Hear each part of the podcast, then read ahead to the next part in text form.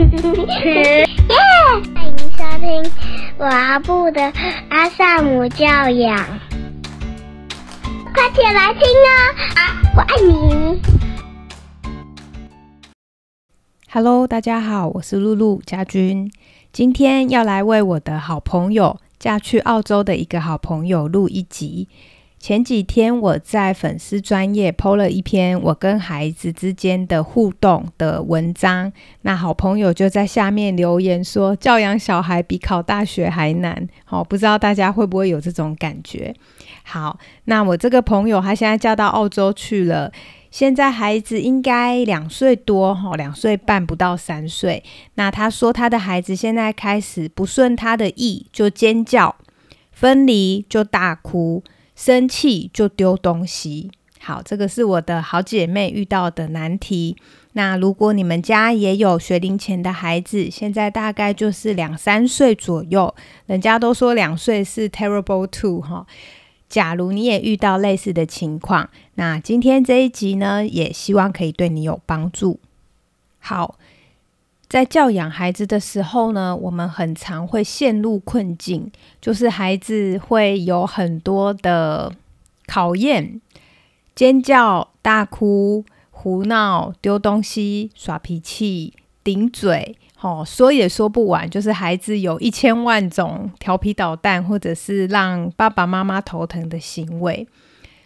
如果我们可以开始练习，不要被表面的那一个让我们觉得很困扰的行为拖走。拖走的意思就是，我们可能也因为孩子的这些行为，跟着烦躁了起来，焦虑了起来。可能开始也会有更多的想法跑出来，比如说觉得教养孩子很难，或者孩子是不是来找我麻烦的？那这些想法可能就会让我们在面临教养议题的时候感觉到更无力。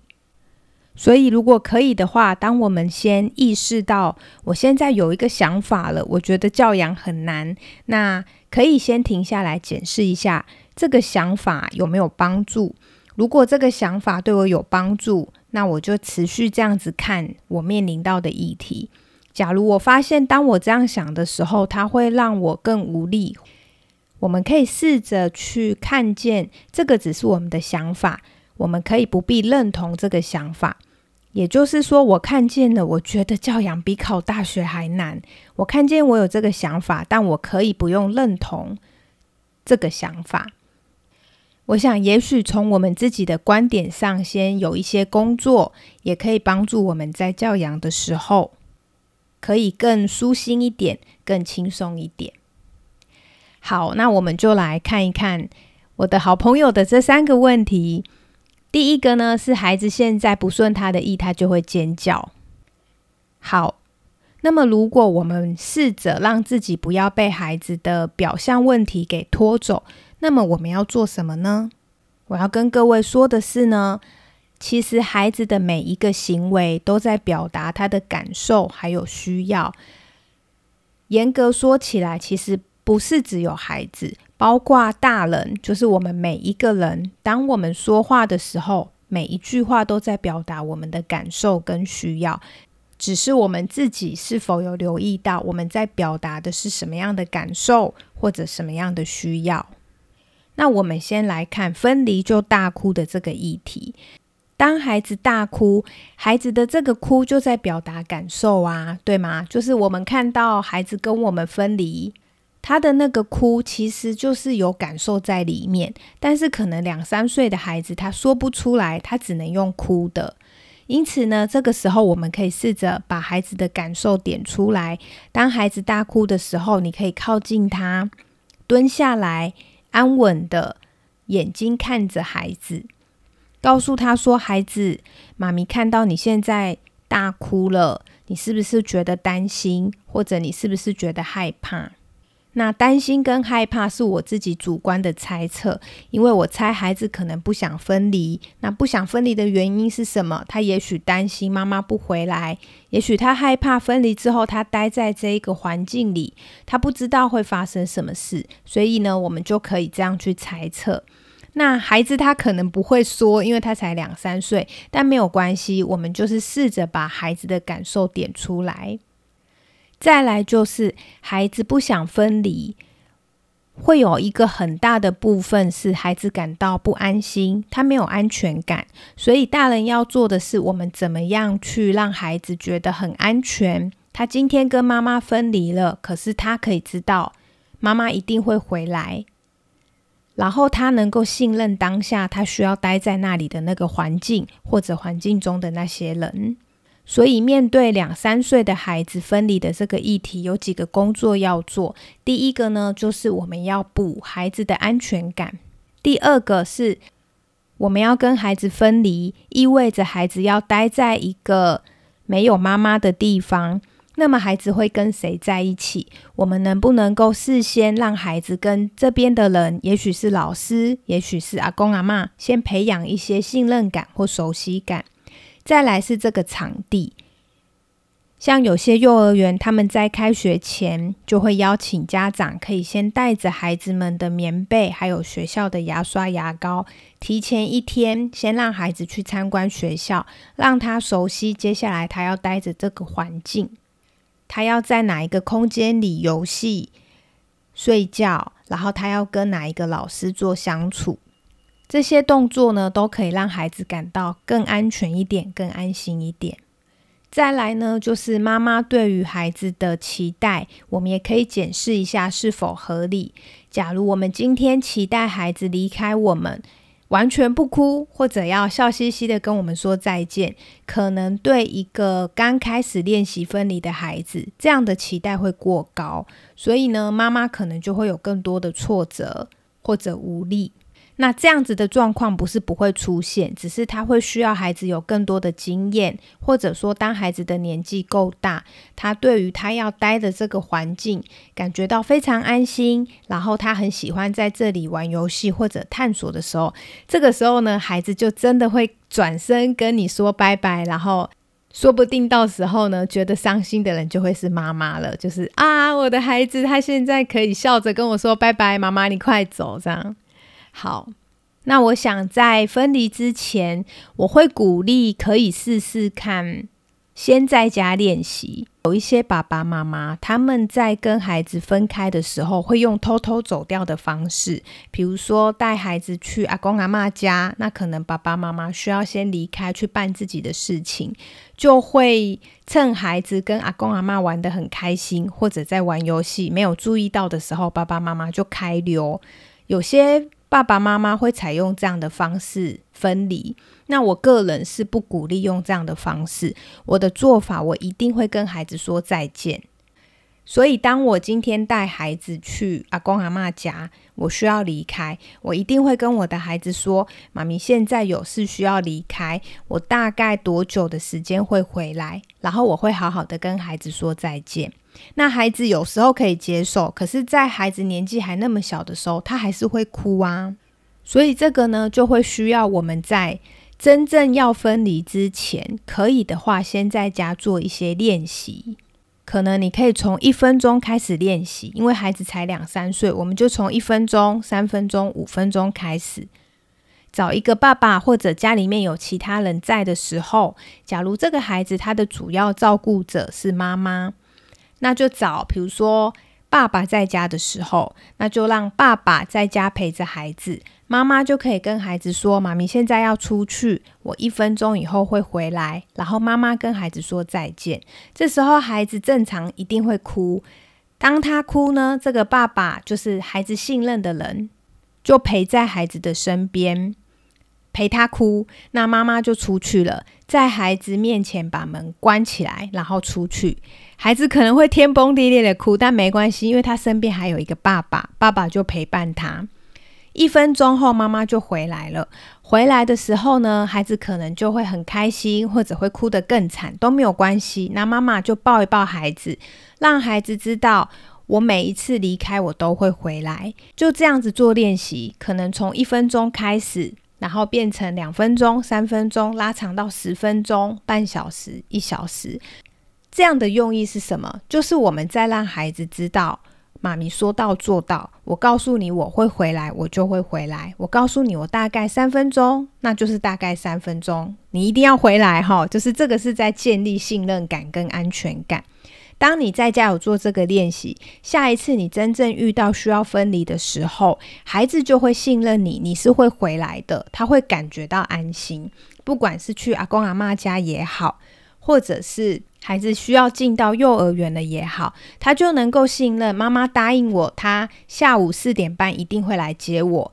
那孩子相信你会来，他在幼儿园的这段期间心就会比较安定。所以这个是针对孩子分离就大哭的部分。那孩子不顺他意就尖叫的部分怎么处理呢？不顺他意就尖叫，代表孩子有一些需要没有得到满足，他在抗议。所以当我们觉得这个尖叫很烦，我们就会越来越阿长。我们可以试着把孩子的尖叫看成他在为他自己发声，他正在求救，他正在替他自己争取他想要或者他需要的东西。那如果孩子在尖叫，我们可以试着去听孩子他现在尖叫，他要的是什么？如果是孩子的需要，那我们就尽可能满足他；如果是孩子的想要，那我们就不一定要满足他，可能也可以练习让孩子失落。那当然，他失落会尖叫、崩溃、大哭。假如情境允许，比如说在家里，他尖叫不会吵到别人，那就让他叫。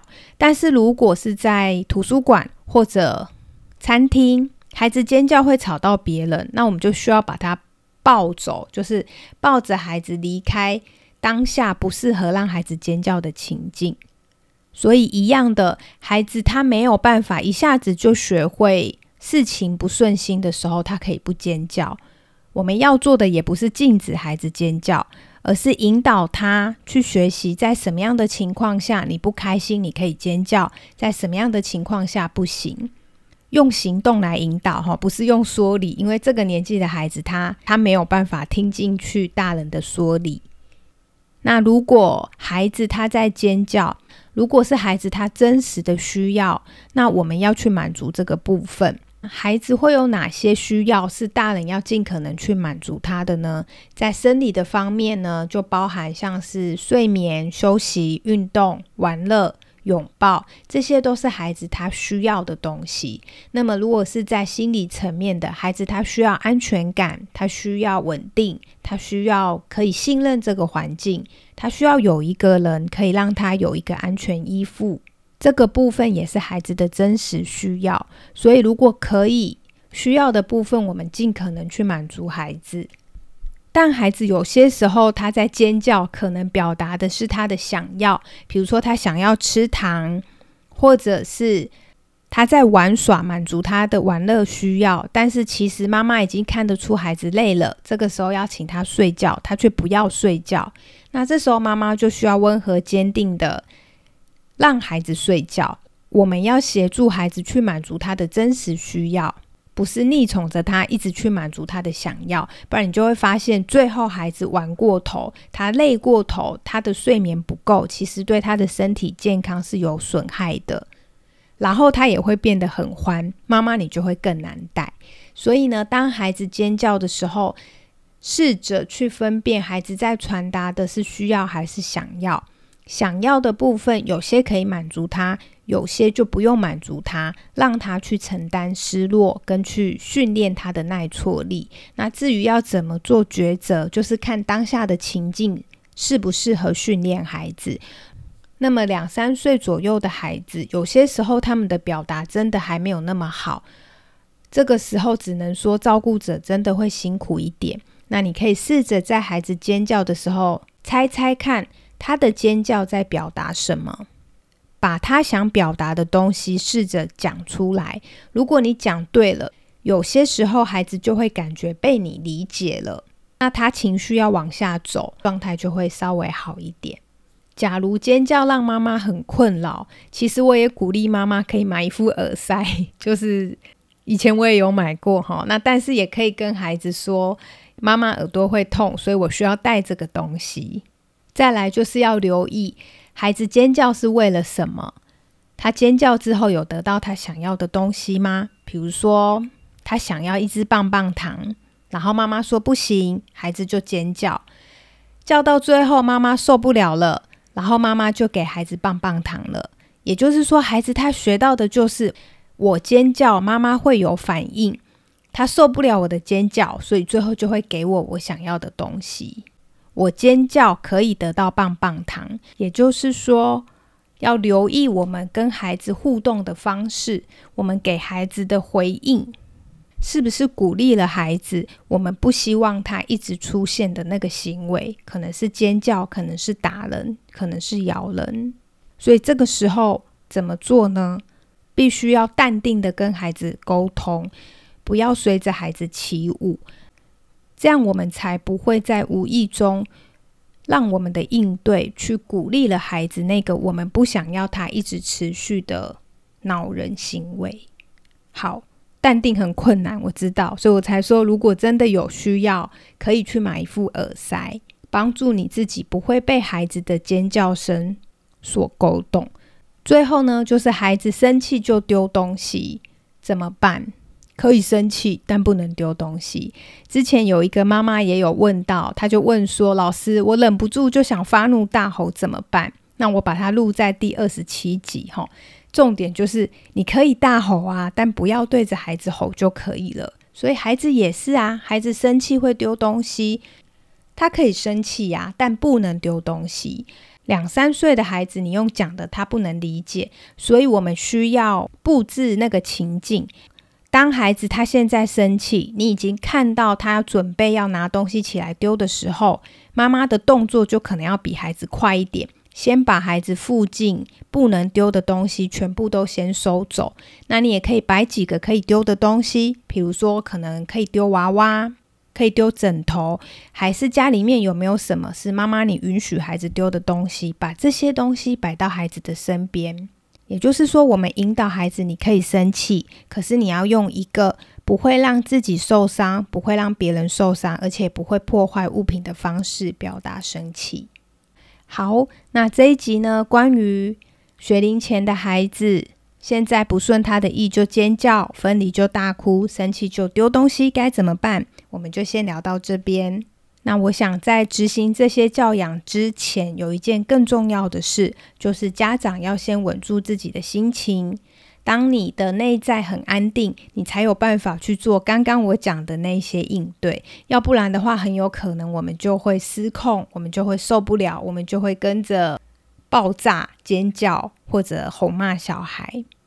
最后呢，也跟大家分享，明年二零二四年在一月二十号礼拜六的时候，小鹿有跟长耳兔心灵维度合作，在台北开一个阿萨姆教养的实体工作坊。如果你是住在北部的朋友，想要在教养上有更多的学习，也欢迎你可以报名明年二零二四年一月二十号的实体工作坊。那相关的资讯我就放在资讯栏，期待跟你一起学习。今天这一集，希望对我的好朋友有帮助，也希望对各位听众朋友们有帮助。谢谢你的收听，这里是高小鹿的阿萨姆教养，我们下集见，拜拜。谢谢收听，欢迎留言与我分享你的看法。喜欢的话，请给我们五星好评哦。下次见，拜拜，拜拜。